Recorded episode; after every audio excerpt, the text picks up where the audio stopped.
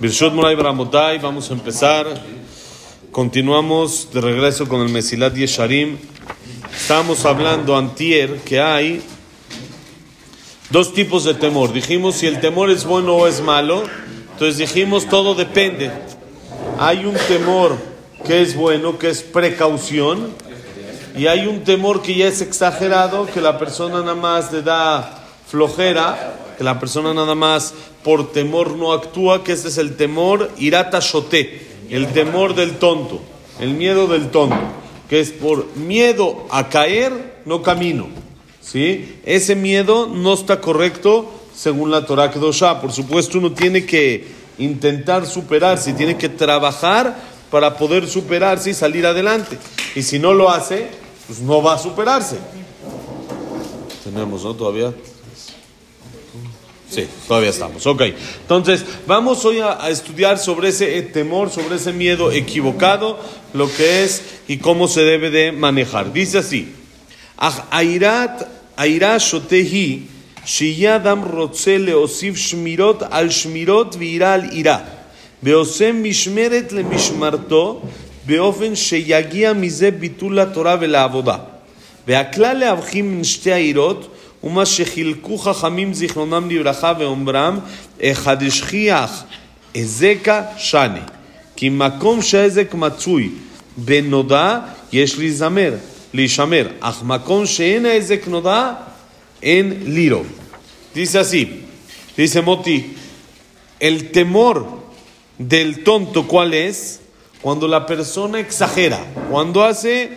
una protección a la protección y exagera y hace más del cuidado normal.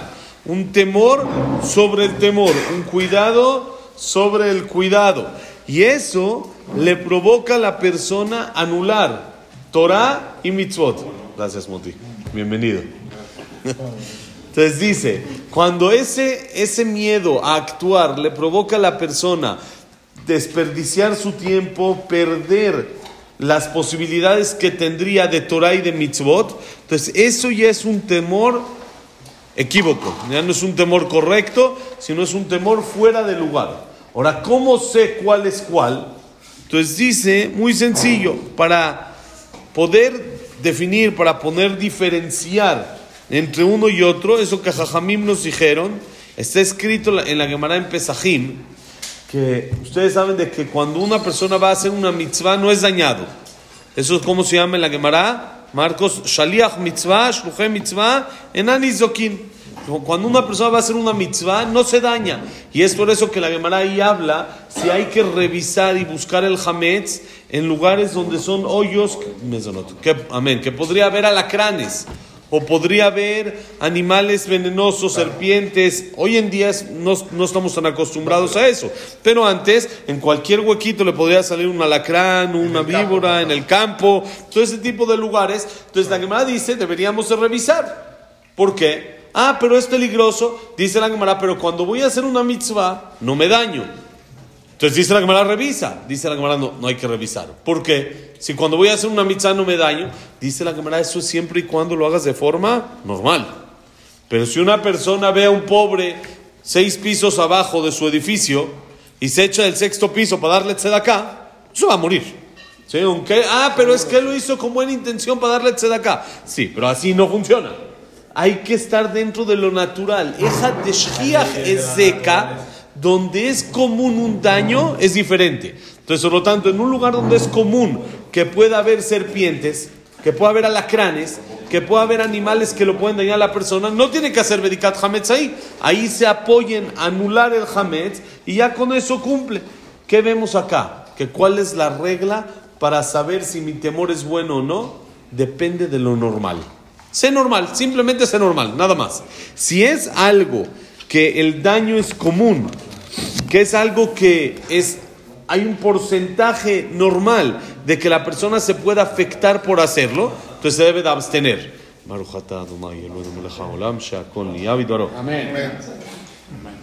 Se debe de abstener y no hacerlo. Si es algo que es común, por ejemplo, una persona, como dijimos, se mete a un deporte extremo que tres de cuatro se dañan. ¿sí? Casi todos se lastiman. Entonces eso no se puede meter. Pero cuando es algo que no pasa, es rarísimo. Una persona se echa del bungee. ¿Se puede o no se puede echar del bungee? Sí. ¿Cada cuánto se, se va uno ahí del bungee? Que falla la cuerda, que es... Bueno, también depende dónde, ¿no? Depende si uno lo hace aquí o de pasando el charco, depende dónde, dónde uno se anime. Si uno ve nada más que la cuerda ya está ahí medio toda floja, no. Pero algo normal, es raro que la persona le pase algo, que le pase algo ahí. Se puede uno subir las montañas rusas ahí en Six Flags, en, Universal, Entonces son peligrosas, uno da vuelta de cabeza y se han caído carritos y esto. No es lo común. También, como dijimos siempre, hay gente que maneja y ha chocado. ¿sí? Hay, hay aviones que se han estrellado. Todo pasa, pero dentro de lo común todavía se considera que está permitido. Por lo tanto, si mi temor me provoca si el temor, si el acto que voy a hacer es algo que es peligroso en sí, que es algo común, que la persona se pueda dañar, se debe de abstener de eso. Pero cuando no es algo común y la persona no lo hace, normalmente es símbolo, señal de flojera, ese miedo, no hay que tener miedo. No hay que tener miedo de las montañas rusas, no hay que tener miedo de esas cosas, porque como es algo normal, es algo dentro de los parámetros de que el mundo lo hace, y no se daña un porcentaje ni siquiera, ni siquiera chico, es un porcentaje mínimo. si fuera chico, ya hay lo que hablar. Si es un 20%, pues ya es algo, ¿sí? Pero cuando es un 1% lo que pasa, o menos de 1% lo que pasa, entonces la persona puede hacerlo tranquilo y saber que eso no es temor adecuado. Tener miedo, como dijimos siempre, a Hashem. El que tiene miedo a uno, no tiene miedo de ni uno. ¿Sí? El que tiene miedo a Hashem, no tiene miedo de nada más. Vamos a decir Kadish y ahorita seguimos. Ok, seguimos otro ratito. Dice así. ועל כיוצא בזה נאמר, ראותא דלא חזנן לא מחזיקינן.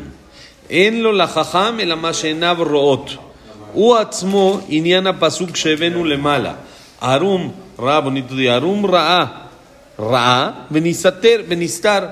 היינו מדבר, אלא בנסתר מן הרע אשר רואה, לא ממה שיוכל להיות שיהיה אפשרי שיבוא. וממש עניין הפסוק שהזכרנו למעלה, אמר עצל שחל בדרך, ארי בין הרחובות.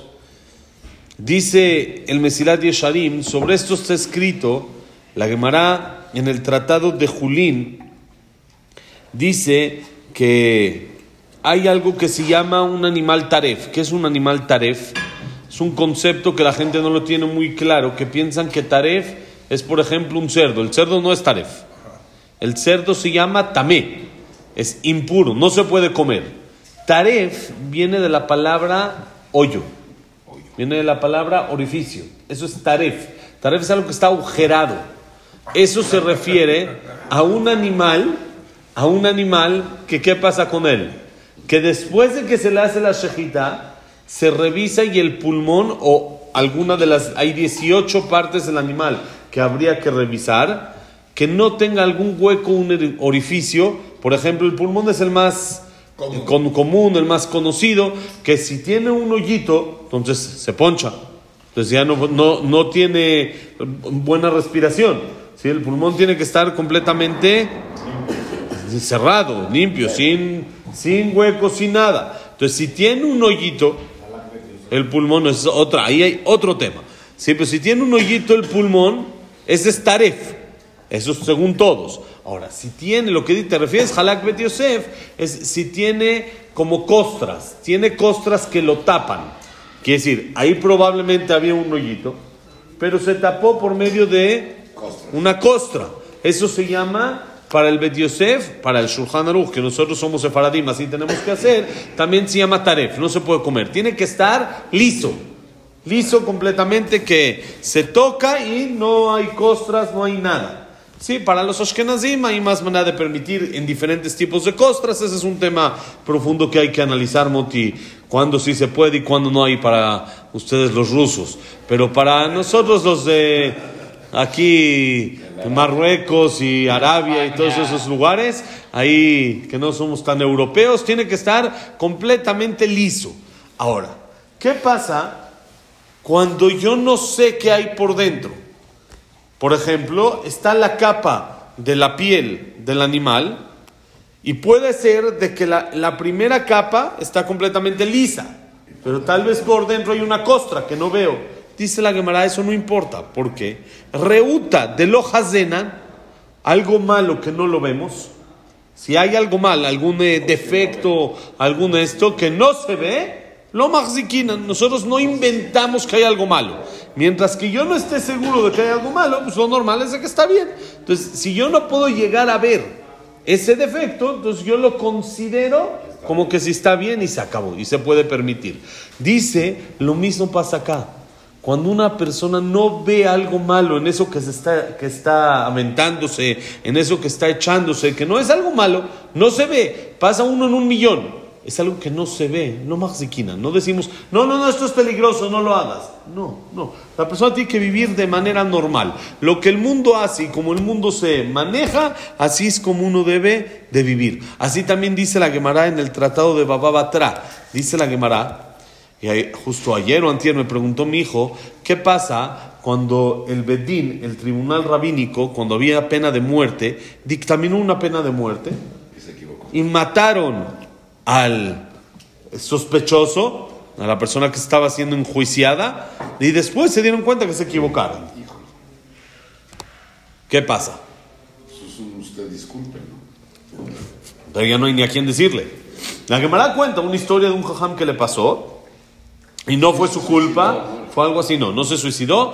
Shalom todos los días iba a su tumba a pedirle perdón. Cada día iba a la tumba de esta persona a pedirle perdón todos los días. Todos los días iba a pedirle perdón a esta persona. ¿sí? Y es más, la Gemara dice de que salía como un humito de la tumba y el día que falleció el jajam, dejó de salir ese humo de la tumba de, ah, de este señor.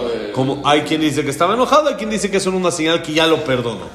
Que ya, que ya lo perdonó. Sí, está las, las dos, los las dos señales, pero eso era una conducta extra del jajam. La alajá no es así. ¿Cuál es la alajá? La alajá es un juez que se equivocó por algo que no estaba en sus manos. Era una prueba que no la tenía él accesible, no podía llegar con indagación o investigación, si era algo que era imposible poder encontrar ese tema, no es culpable de eso. Bueno, se supone que para que le dicten ah, eh, pena de muerte se necesitan 70... No, no son 70 años, eso que dice no, 70... No, 70 años, 70 ¿no? Ah, 70 jajamim que lo hagan, claro, claro. tiene que ser con sí, todo ese betín, estamos hablando, 36. No, los 70, 36, porque se hace con mayoría. Bueno, tiene que ser 37 porque tiene que, para matar tiene que haber mayoría de dos. Pero sí, no tienen que ser todos, pero ese, ese Betín se equivocó. nada más ahí era el jajam principal del Betín, el que es el que, el que el, el, principal, entonces ese era el que estaba más al tanto. Ahora, ¿por qué? ¿Qué decimos? Si el, el juez se equivocó, en la Dayan en la Mashe en Avrot, él no puede ver más de lo que hay en el mundo. Él no puede saber pruebas a las que no están accesibles. Está escrito en uno de los libros de las Chubot que qué pasa en muchas ocasiones una persona, un dayan, un juez, dictamina según el Shulchan Aruch, según las leyes, él dictamina que tal persona tiene que pagar. Y la realidad es que no era así porque tenía que haber un juramento, que ese juramento no se hizo, y como hoy en día no se puede hacer juramento, entonces, pero en realidad ese era una persona exenta. Pero como no tenía derecho a juramento, entonces lo hicimos culpable y tuvo que pagar. Entonces muchas veces el jajam se puede sentir mal. Puede pasar de que dice, no, se siente mal, ¿cómo pude dictaminar así? Dicen jajamim, no, porque uno no sabe cuando Hashem quiere sacar un veredicto que sea así, por alguna cuenta atrasada algún tema anterior que tenía esta persona de otras vidas. Por ejemplo, una historia muy, muy famosa. El primer juicio de un jajam, cuando lo nombraron rab de la ciudad, eh, si no me parece, si no me equivoco, era de Rabitzhok el Honon Spector, un rab hace unos 200 años, fue un juicio así. Una persona fue a lo que se llamaba en esa época como la expo, se llamaba el Yarid, era como donde se compraba toda la mercancía y se llevaba luego a la ciudad y se vendía. Entonces esta persona compró ahí, compró tipo así, pero se ponían en tiempos, no era fijo. Era como un mercado que se ponía, como una expo que se pone así solo una vez al año, dos veces al año y listo. Fue, compró toda la mercancía. compró toda la mercancía y fue a casa de su amigo y le dijo, mira, él compró vino, eso es lo que compró, barriles de vino. Le dijo, mira, yo estoy acá en un hotel, no tengo dónde guardar toda la mercancía. Le pedí al vendedor que me la guarde y me dijo que no podía. Entonces tú crees que tú que vives acá tienes tu casa, Baruch Hashem, grande, tienes amplio, tienes tu bodega, tu jardín, tu patio, ¿me lo podrías guardar ahí? Le dijo, adelante, con todo gusto, no te preocupes. Claro que sí. Se la llevó ahí, ahí le despacharon toda la mercancía, la dejó ahí y él se regresó a su, a su pueblo y después iba a mandar para recogerla. Cuando manda a recoger, ¿qué se dan cuenta? Que el amigo no falleció. El amigo falleció. Ahora, ¿qué pasa? Hay mercancía ahí, pero ¿quién sabe ¿De quién es? de quién es? Los hijos dicen, ¿quién dijo que es tuya? Está en casa del papá. Era del papá. Tú vienes ahorita con un cuento chino de que toda esta mercancía es tuya. Ahí también el papá guardaba su mercancía y embodegaba y todo. ¿Quién dijo que es tuya? Entonces empezó el jajam a investigar. El dueño de la mercancía decía que es de él. Y los hijos dicen, nosotros no sabemos. Probablemente, si está en propiedad de nuestro papá, es de nuestro papá. Empezó el jajam a investigar que sí, que no, que sí, que no, que sí, que no. Salió la alajá de que a huérfanos es difícil quitarles no hay prueba. Como no hay prueba, se la tienen que quedar. ¿Quién sabe? Nadie sabía. Fue algo que fue. A huérfanos es difícil quitarles algo que está en su posesión. Se necesitan juramentos, se necesitan diferentes pruebas, se necesitan cosas. Puedo ir con el que vendió y decirle, a ver, tú me vendiste, yo te compré. Ajá. Tú entregaste allá, dime por favor, que a dónde entregaste, quién compró y de quién es. Podría ser que también el Señor compró. significa que es del... Sí, podría ser que el Señor también compró. ¿Tú crees? Podría ser, tal vez eran amigos, eran como colegas que, que eran lo mismo. deuda, Y por eso se llevaban. el. O puede ser una deuda. O puede ser de que ese señor, el que despachó, ya también ya se fue, no es del pueblo. Y no es hoy en día un WhatsApp y listo. Antes, ¿quién sabe dónde estaba? ¿Quién sabe quién era? Era uno que se puso ahí en el puestito en Chinconcuac. Ahorita encuéntralo al señor. No hay manera. Si habría manera, qué bueno. Es lo más sencillo. Pero estamos hablando de un caso que no había manera. Y entonces el Jajam dictaminó que los huérfanos se la quedan en contra de su sentimiento. El Jajam sentía que en realidad el Señor estaba diciendo verdad, que sí le despacharon ahí, sí todo. Entonces estaba muy, muy así como que intrigado de que tuvo que dictaminar así, porque él tiene que hacer lo que la alhaja dice. Él no puede con sentimiento dictaminar, él tiene que dictaminar con libro, con pruebas, no se puede dictaminar con lo que me late.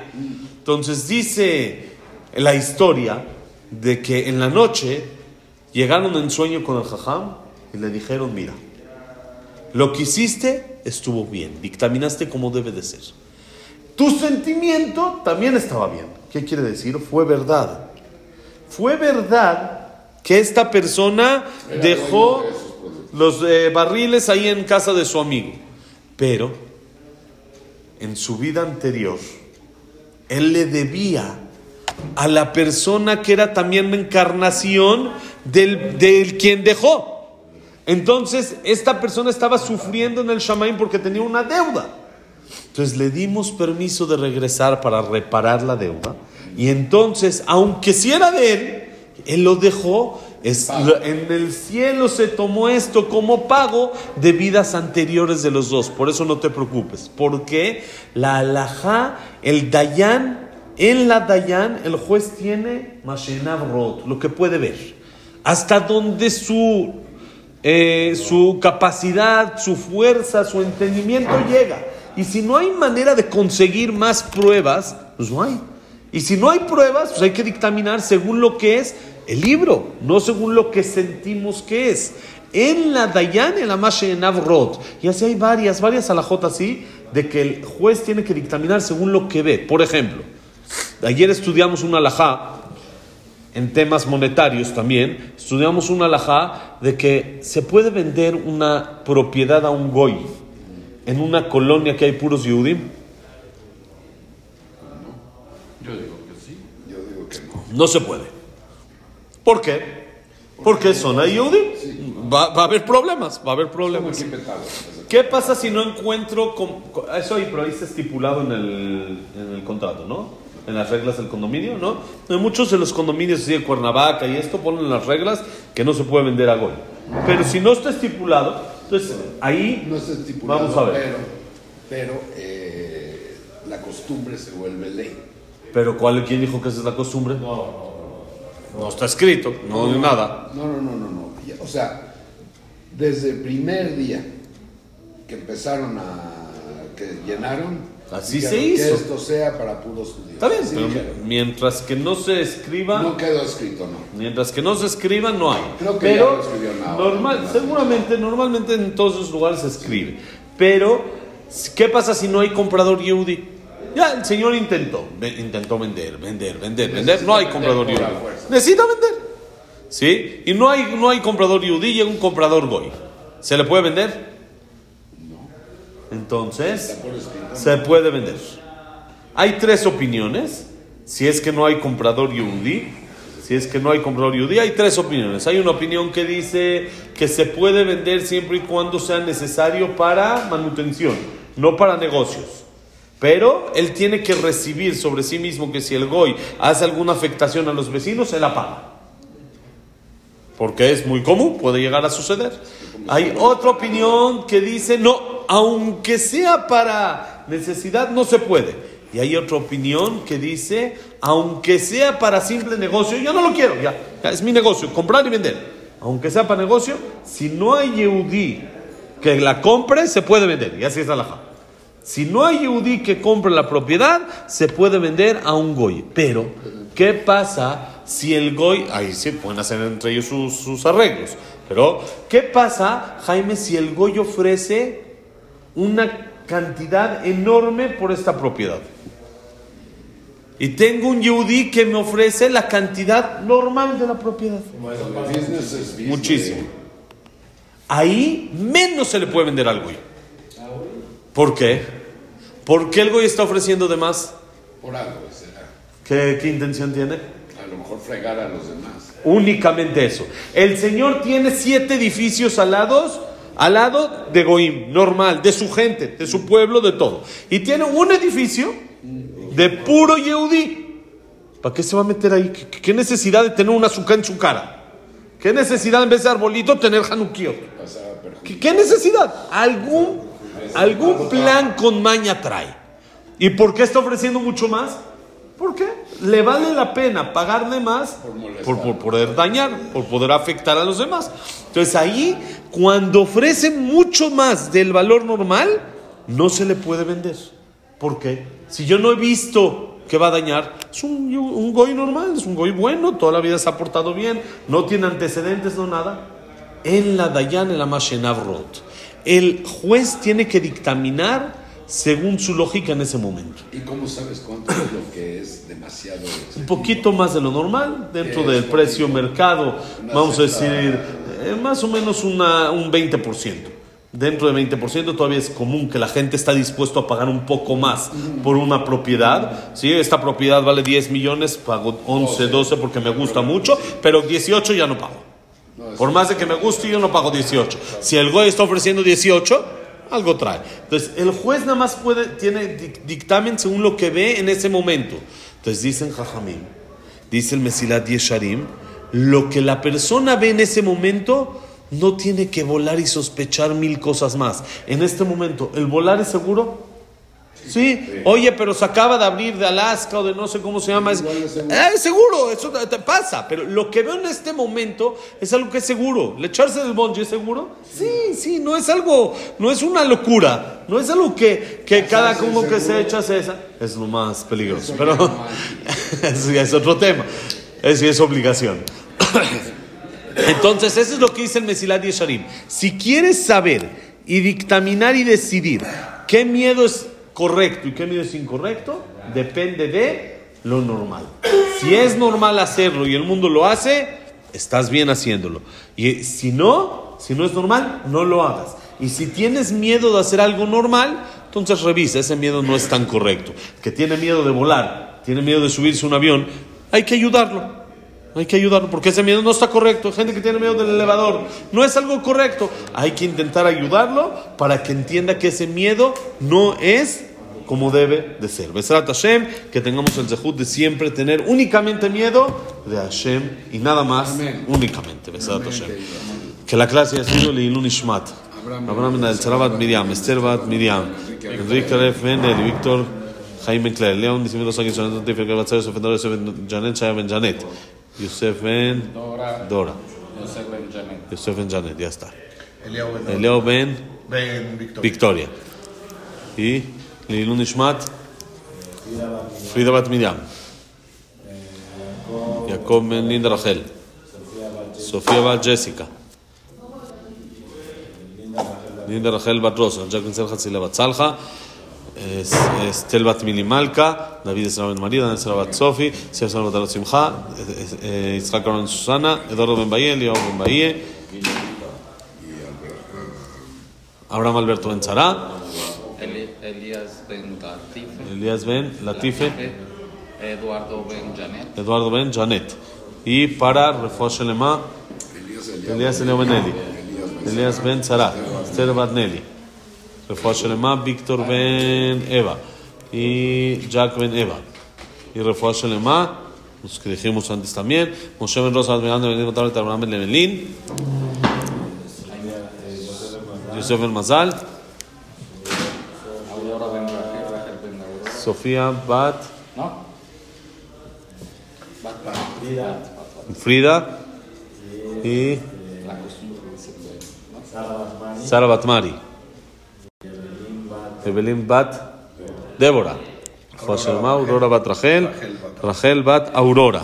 Verajá y para todo Israel. Todo lo bueno.